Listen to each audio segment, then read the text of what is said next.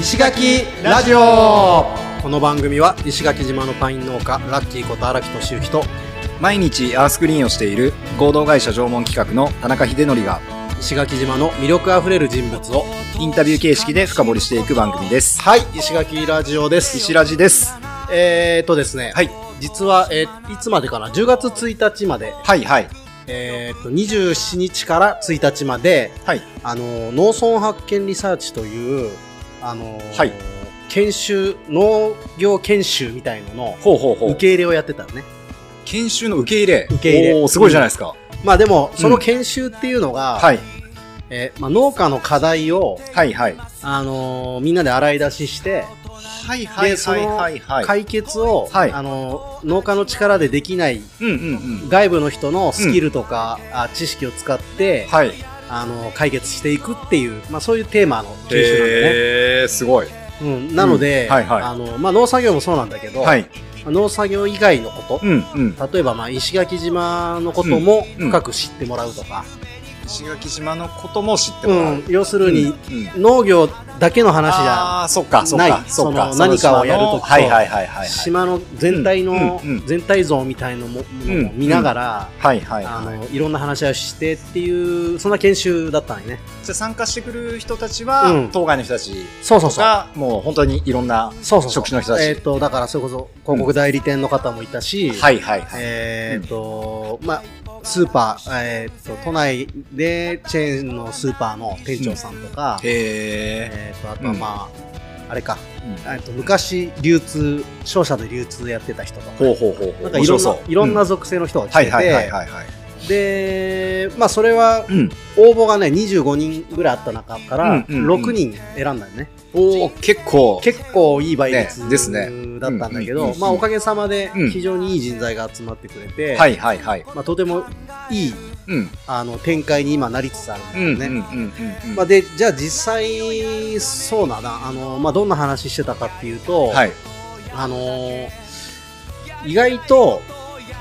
僕ら新規でうん。外から来た人っうんてうん。困っていること結構多いよね畑がないとか、うんうんまさにですよね。苗がないとかうんうんうんうんすごい課題みたいなのいっぱいあるし苗もないいんですかない苗もない苗もない。苗も手に入れられない入れられない。入れない。へえと。かまうんあ。機械がないとか、うんうんうん。まあ、いろんなこ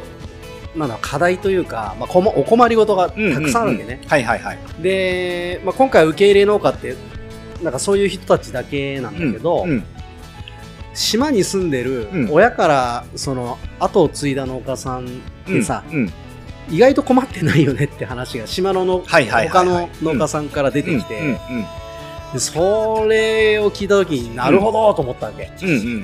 うんうん。なんかこの巻き込みにくいんだよね島のこの若い農家さんと二か代目とか、そうそうそうそういう人たち。でももう、うんある程度親の地盤引き継いでるうんうんうから、んそのうちら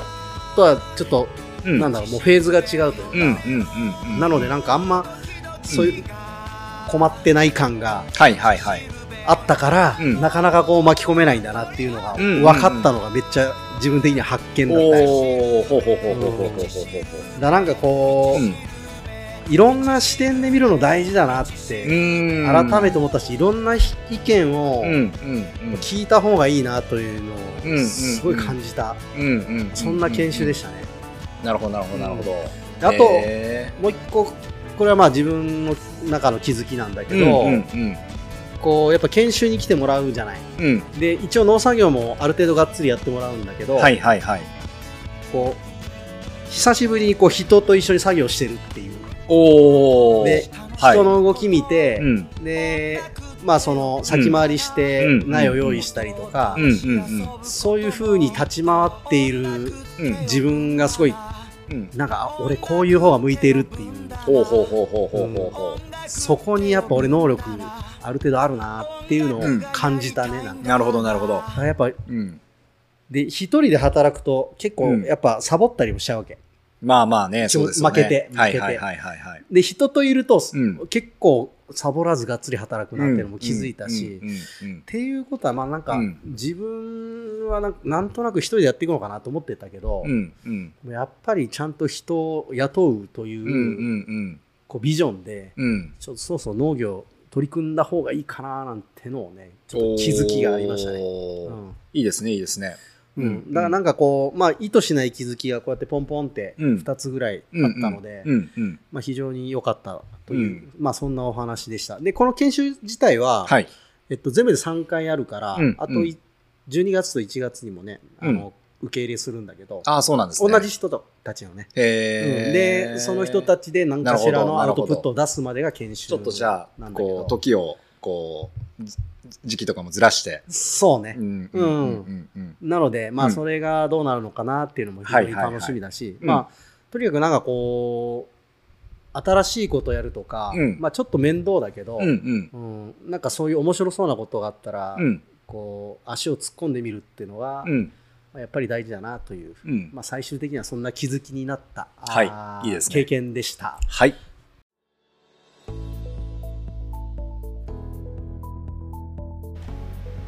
はい、えー石垣ラジオ本日のゲストは、えー、赤木陽子さんです。はい、。えー第2回目ですね。はい、2回目とはいういことで、よろしくお願いします。お願いします。はい、前回は、はいえーとりあえず、んそうですね、あの大学を卒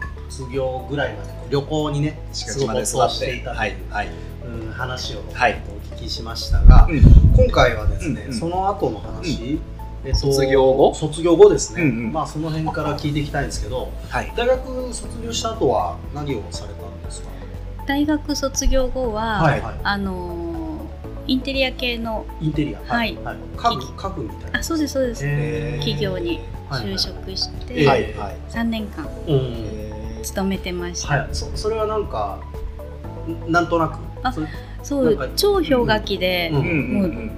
どこも受からわかります。 超氷河期わかり ます。同じぐらいですもんね。はい私80年生まれですし。な はい僕七十六なんで、あはいはい近いですね。そうですねそうかはいででももう本当うんにうん石垣に戻る前に、ええしっかりなんかう企業に入って、そうかはいはい一は回い。勤めたいというふうあになるほどなるほど思っていて一応やっぱ戻る気持ちはなかったんでなすかっけた どんですねなかったんですね。なかったんですかあなるほど最初は。えどうしよううかなと思ってたんですけど、はいはいはい。で企業に勤めてうんはやいはりたいなと、えーただインテリアとか、うんそういった木木とかですね、はいはいそういったのも興味があったのい。で、なるほど。はいちなみにどんな職種のことをされてらっしゃったんですか職種は、はい。あのもう本当にお客様にご提案するっていうのがうんうんメインで、ほんなんうかん図面持ってきたら測って、はいうんじゃあここういうのがありますよとあーかで個人のお客様に向けて個人のお客様に向けて、はいはい図面に合わせてそうです家具をね提案するといはいはういところをうんまず最初にやって、うんはいでその後に、うんあのまあ飛騨高山だったらそこの工場に行って、はいはいはい。でこうこういうのが欲しいとか、うんバイヤーみたいなことも、うんなんかそそまだペイペイなのにさせてもらって、へえすごい面白そなんか家具のデザインみたいなことですか。デザインは、うんあの別でどちらかというと別で、う。はいうんうん私たちが取り扱いをしたいこれを取り扱いたいとか、はいはいはいそういったのを提案してもらったものを選んだり、うん工場に行っていろいろ説明してもらったりとか、へあとまあカーテンとかも扱ってたえので、ええはいはいはい。あの京都に行って、うんおおはい、織物見たりとかへっていーうことはしました結構日本全国いろいろこう物を探しにでも、んその時うはんそんなにもう長くなくって、うん残りの部分が、あーなるほどなるほどはい、うんうんうんはいもう終わりの方だ。そうですなるほどねなるほど。はいはへいでちなみにか帰るきっかけになったのは帰るきっかけになったのーは、はい。あの父がうんそろそろ戻ってくるつもりはないかと、あー直接はいはい聞はいかれたんですか。そうですね、へーで東京の居酒屋さんで話してうんうて、んああでもそういう選択肢もあるなとあなるほど。もともとねで戻る気あは頭にあんまなかったんですね。うんうんどうしようかなっていうのはその頃からなんとなく、なんとなくなんとなくはい、考え始めていて、うんうんであのーもしうん帰ってきたら何がやりたいかプレゼンししてみてって 急に言われて居酒屋さんではいは ほうほうほうい、であ自分だったらこうこうこうこうこうって言ってはいはい話したらはい OK だったのか えでいつでも帰ってきてえはいはい。いいしっていう話だったので、え帰ろへーうと思って帰帰りました。ああ、そうなんですね。ちなみにあれご兄弟もいらっしゃったあお兄さんがはい、こう3名いおて。兄さんが帰ってくるみたいなことなはかったですね。えああそうなんですかはい、すごく自由な兄なので。へはいーおはい兄さん今は石垣にはいらっしゃる。いないです。あ当該で。はいへはいーそうか。そうなんだなそんうかなんです。うんじゃあまあ当時で言うとほらなんか後継ぎは男みたいなイメージがそうですねありますけどうんはい、そういう考えがうちの父にはないなかのったで、ですもう高校の時からずっと手伝わされてて、なるほはどえーい、あじゃあ夏休みとか長い休みに帰ってくると帰ってくるのは阿部さんだけそうですそうです。あそうだったはんい、ですか、はい、ああそうなんですね はい、男どもは男どもは帰ってこない帰ってこないなるほどなるほど、はいえそうかまあもう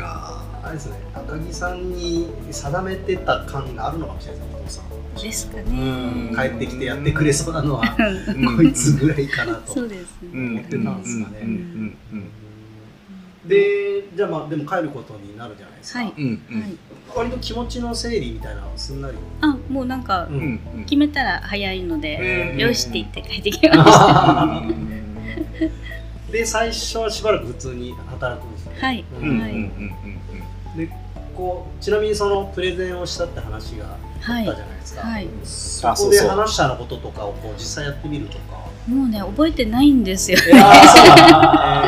何話したっけなと思いながえーうんはいらはいはい、時々思い出そうとするんですけどうん う、ん何話したか全然思い出せなくって。なんか自分なりにこれやりたいっつって任されたりとかっていうこ最初にはい任せてもらったのとが、は、うんあのサンシャインの中に赤瓦のレストランがあるんですけど、はいはいはいそれがあの、創業当時からある建物で、はいはいえー屋根しかなかったんです。屋根しかない、はいうんあー要は東東屋屋だだ東屋だはいってことですねはいでそこをうんレストランに屋内化してレストランにするっていうのがううんんうん一番最初の仕事でした。あーそうなんですねはいすごいで。それ設計とかもあはい、相談し一緒なに、がらうんはい、図面引いて、へーでキッチンは、うんその頃デューティーフリーができたばっかりだったので、うん見に行って、うんキッチンの配置とかうんもうずうずうしくメモして、えー測ってなるほど測ったんですねはい ちょっとカウンターの中入れてって言あっ、言っててはいえー測って良さそうな一番なんかぴったり合いそうなところ測って、えーこれくらいのあの幅あったらうん動けるねとか、そういったのをやって。それなんとなくもともとやられてたそのインテリアの、ね、お仕事あそうのです時ねのなんか感覚というか、あーはいでも確経かに験がちょっとねそう生できすてそうですねではありますけどうねん。はめていく感じですもんねそうですそうですあるスペースにねはい、うんはいうんうんうんいやへーーそうでも結構、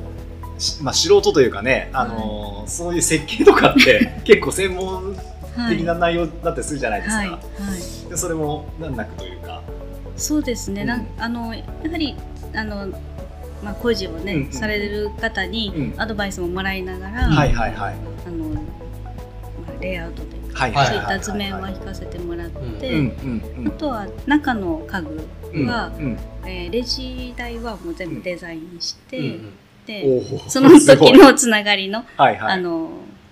方にお願いして昔の人たちのはいはいはいインテリアの時はいのはいはい仲間にお願いして作ってもらって、うんへでやりましたへえちなみになんかこうコンセプトとかあったんですかそのそこねえそこなんかそういうのはね特に何なもかった考えなくってそれこんな感じって言ってなんかこう普通に手狭になったから増やしたいっていう流れだったんですかねあの、赤瓦のうんうん屋根のところがうんうん時々あのそこでねお食事取る方とかもいいららっっししゃゃっったたんであーなるほどで一年中使えた方があ一番いいだろうなとなるほど国内のこのうんうん大きなレストランで食べるよりもーうんー外で外の海にものすごく近いはいはいはい建物でう、んこまあこじんまりしてますけど。ええそういったところでお食事される方が楽しいだろうななるとほどな思っるて、ほどうはそこは今もあるんでしい、あたっけります。はい、はい、はいへ波の歌という名前を名つ前けにてしてなるほどはいへー素敵でテラス部分があるので海辺のテラス、波の歌という名前にして、へえいいですねそうやっうて、んうんちゃんとなんだ自分なりにでもそこをさせてくれるのがいいであすそうですね初仕事でねやねなんか結局そこだと思うんですよね、こう、まあ後継げって言って、うんでもとりあえず俺が引退するまで手伝っとけみたいのって、はい。うんうん結構僕がこういる農業界ではよくある話というか、うんうんうん親がなかなかうんさせないみたいな、 はい。俺の言う通りやってけっていうはパいうんターンが結構多いんですけど、意外とお父さんはそういう感じではなくそうですね。てうんやりたいことはちゃんと言っ言って、て、うんで予算がどれくらいかかるなるほどかっていうんううんうんのを見た上で、うんうんで最後までうんやるっていうところは、うんはいえー させてもらえるので、なるほどなるほどなるなるほどほどその次の仕事はお仕事はどういうのだったんですか次の仕事うはんちょうどそのテラスが運営が始まった頃に、はいえっと石垣島天文台が天文台はいはいはいはいできたんです。ええはいでその時に天文台の大長さんされてた宮地さんという方にはいはいはい、出会っうて、んうんうんでサンシャイン南十字星見えるかもよみたいな言われあたーんではいはいはいはい話から、すね、うんあのじゃあ星空をうんうん売って、うん宿泊日数を増やそうかななるほどなるほど思ってですねでまずちょっょっと見に来てもらおうと思ってとはいはいはいははいうん、でうん宮地さんとあと、うん星の会の当時さんっていう方がいらっしゃるんですけど、はいお二人が来てくれて、うんで一緒にテラスで泡盛飲みながら 星を見てはいえでーそういった感じでうんでもともとうんあのちょっと星空の話にはい行くんですけどはいはいはもちろんいぜひぜひぜはいひうんあのもともとですね、はいはいサンシャインのうんこの前の沖、うんというのはあのクリアランス船という貿易船、クリアランス線はい、はいがたくさん停泊してたんです。あいーそうなんですかはい、へーというのも台湾と中国がはい直接貿易ができなくって、はいあはの間に日本を入れないとなるほどなるほどいけいなはいいようなへーあの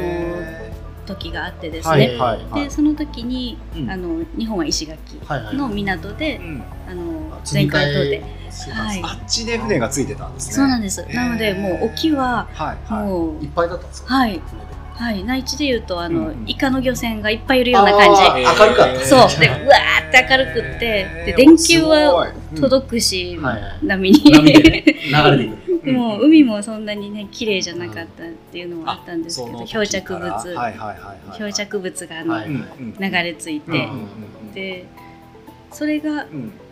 なくなったんですよね直接貿易できるようになってああなるほどはいはい2008年とか9年ぐらいにちょ直接貿易なるほどそこまではじゃあ逆にあったってあこっとたんですよ、ねキラキラキラキラしてへてーでそれが当たり前だったんですけど、はいはいはいそれがなくなって、うんで南十字星がその場所にあるのでうんクリアランス線に、はいうんうんあ南十字星が見えるうんうんですごく星空ってすごいんだよっていうことを、このお二人に教えていただいて、うんうんでそれだったら泊まらないとうん体験できないことをしようって言って、なるほどなるほどなるでほあのテラスでどはい あの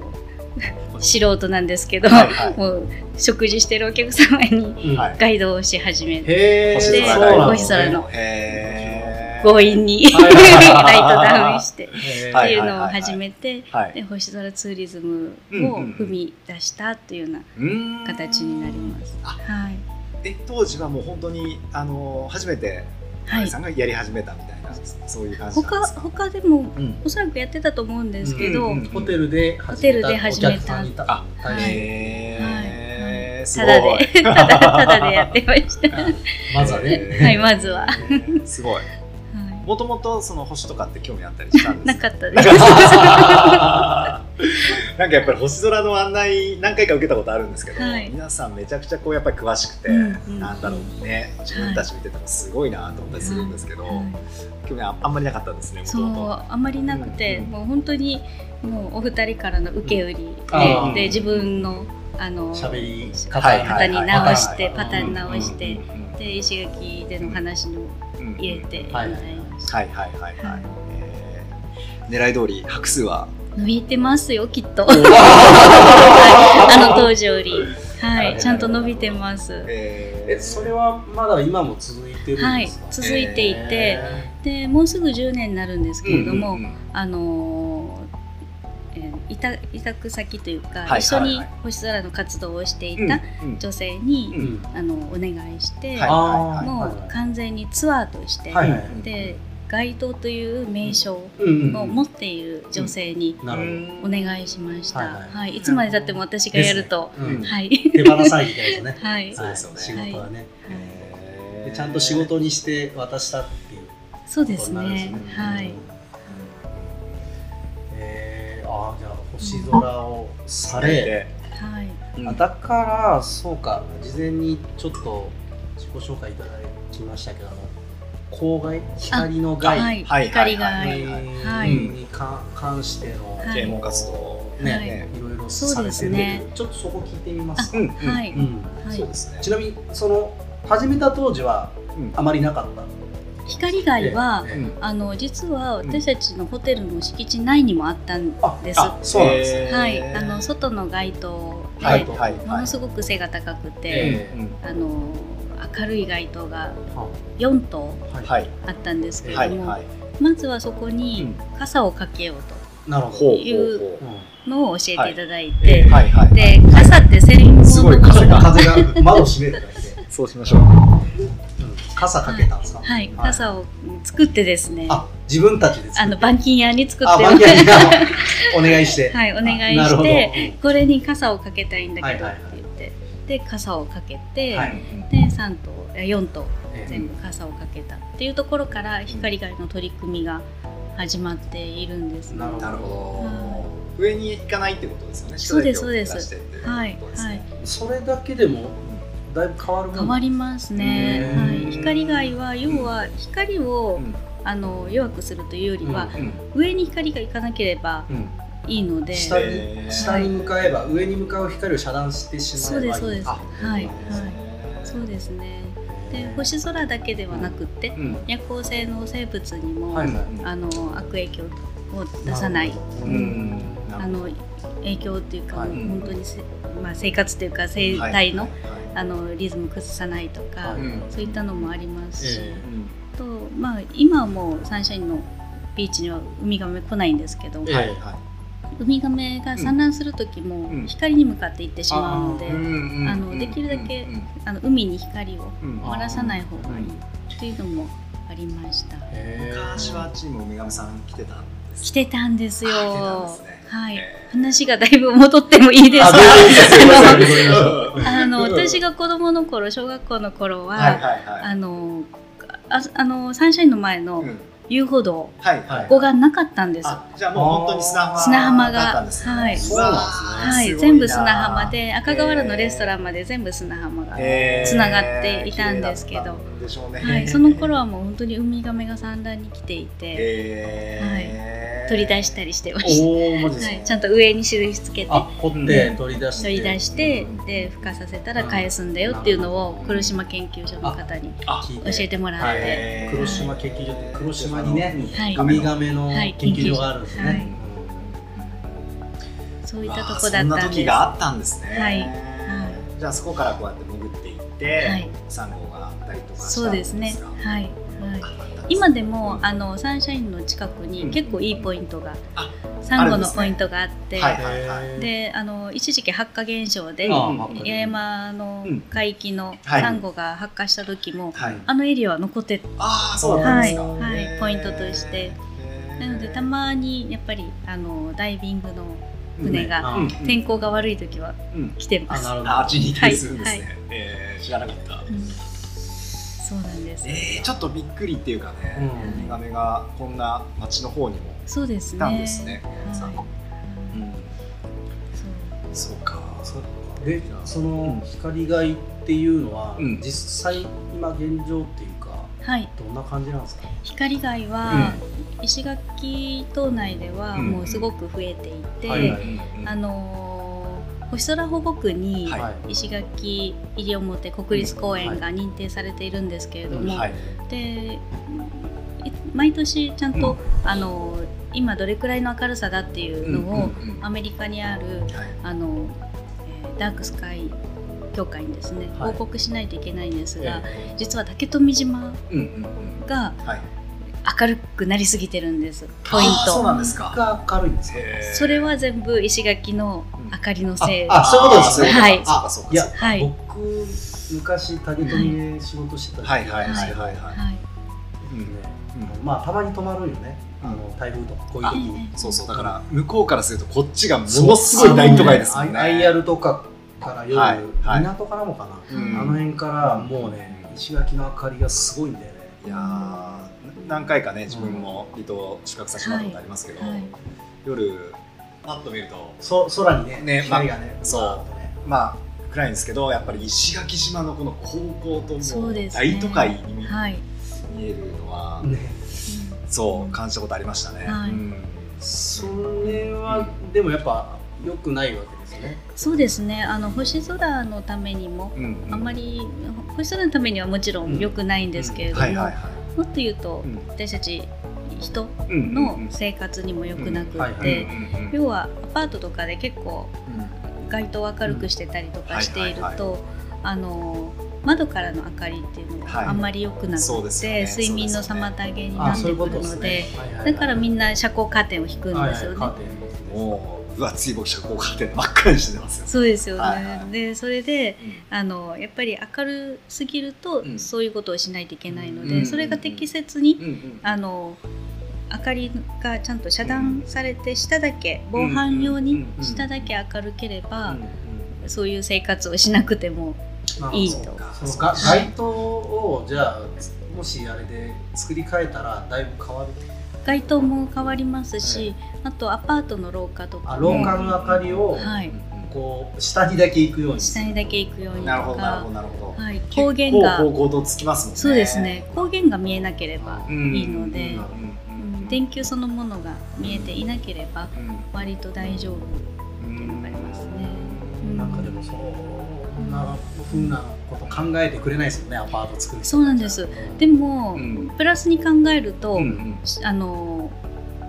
光害の対策っていうのは、はいはい傘をつけたりとか、はいあの必要な分はい。だけにするので省エネになるんですよねああ。そうか。はいそうか、傘をつけると傘に反射してその分明かりがあ下に二階とかはい、広がるのでなるほ明るさ落がとせるんですねは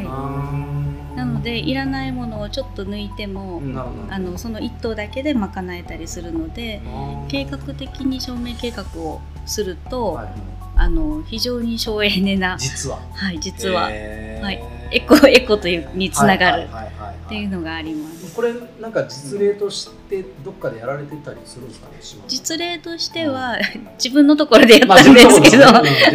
すねうん自分のことですね素晴らしいまずはも素晴らしうい自分のとこでやろうということはいではいはい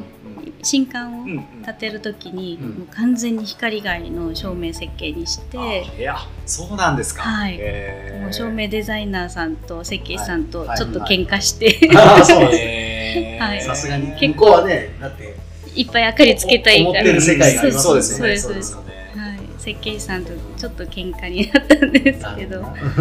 あい、それってお客様からのそのなんていうんですか印象とか、はい、あの意見とかはいってどういう感じなんですか、はい、やっぱり二手に分かれるんですけれども、うんあのーもっと暗くしてほしいっていう方結構いらっしゃるんですよ。あへもーうやっぱり星空でうんもう十何年もうんうん星空が見えるよって歌い続けてるのうんうで、んもうちょっと暗かったらもっと見えるんじゃないなるみほどたいなことをおっしゃっていただく方もいらっしゃるんですけど、はいはいはいでも私たちは安全面、れ転ばないようにとか、そういった安安全面も確保したいので、ある程度やっぱり明かりを下に下に向けながらも、うんうんはい、やるんですね。はい、そうかやっぱり暗くしたいけど、安全そうですとね。のギリギリのところを、はいはいこうやっていくってい感じそうですね。うんここ難しいとこですよね難しいです難しはういんまた人によっても多分違いますしねそうその感覚値もね年齢によっても、はいあのです光の見え見え方が違うので、ご年配の方うんにはあのちょっとやっぱり暗いかなって思うポイントがあったりするので、そういったところはやっぱり気がついたらちょっと一頭増やすとかうんうんっていうのはやります。いやーでもさ賛成ですすごく、うんもう夜でも高校としすぎだったりするじゃないですか、はいはい特に都そう会 ですね。はい。都会まあね石垣だとそこまでネオンとかはあれですけど、んまぱりあれを落とすだけでも全は然い、変わってきますもんね、変わってき電ますね気代とかもそそううだしうんですね。あの下地さうんうんんの畑が星空ツアーをやってたんだよ。はいはいはい、えっとそうですね、空港の近くうんのうんうん宮原牧中なんですけど、はいはい、あそこがね、うもうやっぱ明るくなりすぎてきちゃって、えー、星が見えない、うんだからもうあそこの星平田さんかどうかがやってたんだけど、はいはいはいそこじゃなくすみたいな、ほえー北部に移動するかそらうみですねたいな話になって、まあ、空港もできちゃったし、そうですね。うん確かに明るいかもってちょっと思いましたけど、うんやっぱ実際に、うんその友達にそういう被害が はいそうですね出ていそうでする、ねああ収入減っちゃうよみたいなこと言ってたから。うんいやでもね、うんだから北部はいまだにでも結構星空ツアーやってますよね、そうですねね。エリックさんがいるククーラーーラでーねね、、うんはい、星空をしっかり売やっぱりり出してなんかます。あそこまで移動するとうん全然ね、まあねなんか見え方も変わってくるような気もしますしね。違うとうん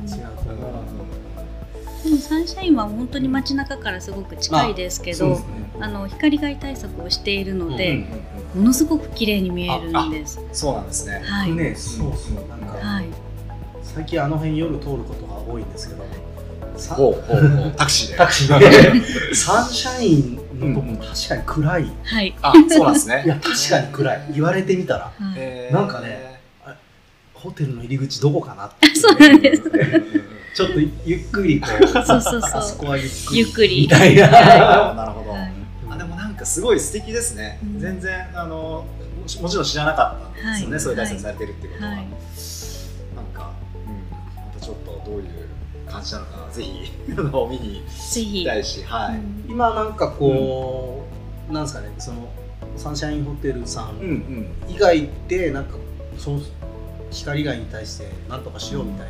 な流れみたいなのがあるんですかうね。んうん。まだ大きくは聞こえてこないんですけれども、ええうん新刊を立てていただいた施工会社の方が、ええうんいろんなメンテナンスをするときに、うんあの光以外の話照明のええ時は言ってくれるみたいで、あーそうなんですね。はいへ であの提案して回ってくれてるようです。喧ー嘩したけど、あ ー言うといきはやね別最に初結は構そのはい喧嘩とうんが大事というかちゃんとこはういやる理由があってやるんだって、はいこうい依頼する側も、はい、それちゃんと言うことでそのデザインやる人のデザインが変わると思うんですよね。そうですね。ではいやっぱそういうのがすごい大事だと思うんですそようですねなんかね自分のいいと思っていたものがうん違う視点で見るとうん実は良くないっていう話じゃないですか、はいだったらそれを両立できるデザインって何なんだろうって、うんうんでここを考えていくと、うんやっぱそこでうんねあそこのデザインはなんか照明が、あのーうんちゃんとうんうんうん対策されていて、うんうんうんか星もよく見えるらしいよ、はいってなればね、うん家とかでもそういうのを採用されるかもしれないし、そうですね。うんなんかとてもだからいい喧嘩をされたんだなっていうふうにそうで すね。話を聞いててはい思いましたね。どうしてもね、うん建物はすごくデザインされてるから、はい夜光を外からうん建物に対して当てたい、ですもんね。で遠くからでも「サンシャインここだよ」ってはい上にあのん電光うんあ看板をカバンね、 つけたいっていうのがあったんでです。えーでも夜建物を照らしたところで泊まってるお客様見ないよねって本いう当そうなんですよねところとあのすね上に看板がええ光っててうんうんもサンシャインの位置だとうん皆さん車で来られるかはらいあの下の看板道路の看板だけあですね照らせてたらいいんじゃないって言って遠くからあそこにサンシャインがあるからといってたどり着けるようなものでもないので、うんうんうんまあそうい駐った車場もののしか入り口とかね結はい構そう分かりやすくなってますよね。そこでも、うえーこだわりつつコスト削減うんをコスト削減もね。んはいなるほど でもなんか看板ドーンってやりたいっていう思い 気持ちはね気持ちはねわかりますけど、うんうんそうですよね。まあでもやっぱりちゃんとこうねう、んうん描きたい世界があって、うんそこを大事にされているっていのはそうですねそうですねすごい、うんまあ、もうでもな10年も続けてこられたわけですからね星空ツアーは10年で、うん光がいの取り組みはもう15年ぐらいそうなんですね、はい光がいの方が先先です。はいそ。の取り組みってなんかいろいろこう会があったりとか、そうですねああ。そうなはんいですかはい。あの星空保護区うんをうんの認定に動く前うに、んうんあの西表島にすごいうんあの方がいらっしゃっえて、えでその方が中心になっえて。え八重山を星空保護区にしようへーっていう熱い方がいらっしゃったんです。もう、はいはいあのお亡くなりになられてるんですああけそうなんど、ですそうねだったんですかはい。でその方がリーダーになって、うんで星空保護区をよもううんここに招聘するとうんうんいうところで、それこの前話に出てきた金星さんとかではなくて、金星さんではななくくて、てうんあの本州出身の宮沢みゆきさんという方で、へ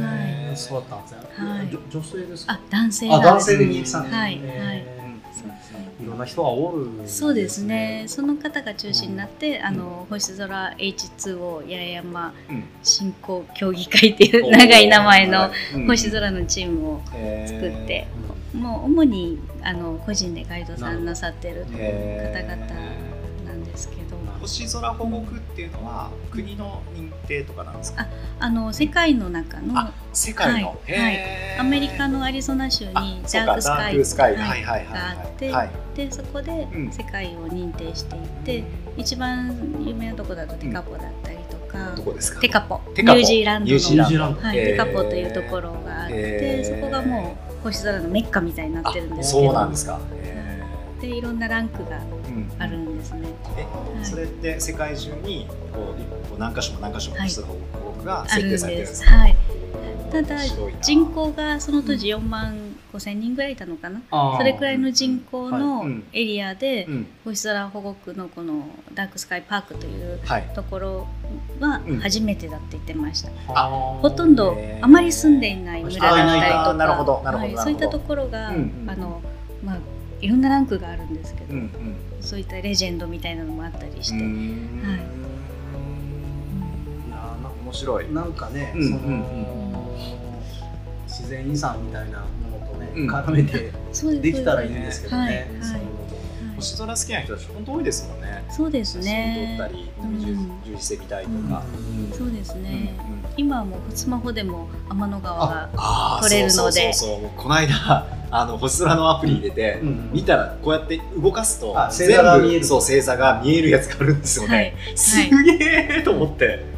でちゃんと目も痛くならないであああのあそうなんスですねマホ見るとうん、どうしても目が光であそうかそうかそうかそうかやってパッてまた星見るとぼやんってするんですけど、はいそれがアもうプリがちゃんと暗い暗い暗いアやつプリだ暗い画面にからなってるんで、すねはい、あーすごいなーいやななんかね、うんうんこれもなんかこう、うんできたらやっぱその行行政とかがそこに価値を感じてくれると、うんうんなんかすごいいいんだけどなって思いますよね。そうですねうんなので本当に星空ツーリズムというところでは、うん新空港開港する1年前に、うんあの私もホテルのはいなんかあの観光業界の一人として、はいあの活動をしていたんですけれども、うんはい次の八重山の売りは何だと観光のはいはいはいいうところで、うんずっと星空星空って言ってたんですけど、はいはいはい全然聞いてもらえな くてでそうした時に大手旅行会社はのい社長、沖縄の社長さんとはいはいお話しして、はいで天文台にそのうん会社の方を何名かお連れして、はういんうんでそしたらそのあの社長さんがうんパネルディスカッションがあったんですね。はいはいその時に、ん星空だって言ってくれたら、 ね行政の方が星空ツーリズムだってなって観光協会もえみんなあじゃあ星空だってなって星の写真をポスターにしてくれたんです。ーやっぱりあれですね。なはるいほどね連れていくってのが大事なんですね。ねえ今でも感謝してますその方には。へーそれなりの人が、ね、鶴の一声で言ったら、そうですね。意外と物事って動くってやつ、うんそこからもう本当に星空ツーリズムが動き始めて、うんいろんなところでちゃんと、うんあのここでしか体験できないうん星空だというところで動き始めて、なるほすごいですはね。すごい話ですね。どいや学びがあるよねなるほど、なるほど。何か物事を動かしたいとか、はい。はいはいはいはい。そういう人を巻き込むというそうです ね。まあ実際に連れてってやっぱはい、体験してもらそうの人っていうのがはやっぱり感感動したんでしょうね。そうですねその人自身に感性があったんですよね。うんうんうんでどこのやっぱりリゾート地に行っても、うん星空を見るときはたもう長い時間移動して、はい高い場所に行ってとか、うんそういった移動が伴うんですけども、はいはいは石垣山の場合はうんもうすぐちょっと行ったら、うんはって見えるっていうのがうんもうんのすごくいいですし、そうです高いね。ところに行かない分、うん生き物の声が聞こえるので、はあい、フクロウーだはいったり、はいはいそういった形でうんうもん地球の生きている音を聞きながら、いいですよね。星空が見れるっていうのは、うんこの島ならではかなとうんうん思います。うんいやーなんか僕も夜はこうゆっくり しっぽりの方がいいかなと思うタイプなんで、はいもうなんかもう光害対策でねもう島がギューって、はあのちょっと暗くトーンダウンしてくれると面白いかなとうんなんか思っちゃったりしますけど、はいうんもうだってあのほあのね えー、サザンゲービーチとかも赤とか緑とかギャンギャンギャンギャンなってますよそうあなんでれすよね、はいピカピカピカピカ夜になると。あれはいらんかったなって僕の感想ではね。まあ、まあでも綺麗でね明日晴れるなとか明日雨かなとかっていういやいるかな。のもあの見てたりとかしますけ どね。 トイレ直してほしいとか思っちゃった。ビーチのトイレ直してよ。まあまあそんな感じでうん、星のねお話、はい光光害の害話をちょっとお伺いしたとはいいうところで、まあいい時間なので、はい、第2回目はこんな感じで終わりたいと思います。はい、ありがとうございます。ありがとうございありまがすとうございます。